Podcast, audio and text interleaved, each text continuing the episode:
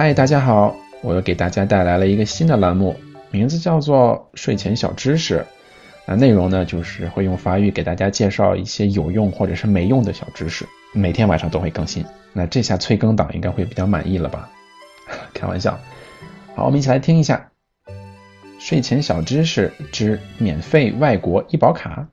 Il existe une carte européenne d'assurance maladie à laquelle tous les citoyens membres de l'Union européenne ont droit. Bien que méconnue du grand public, elle permet de couvrir les soins éventuels nécessaires lorsque vous êtes à l'étranger.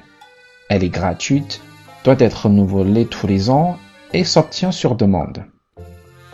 在欧洲存在着一种医保卡，是所有欧盟成员国的国民可以享受的。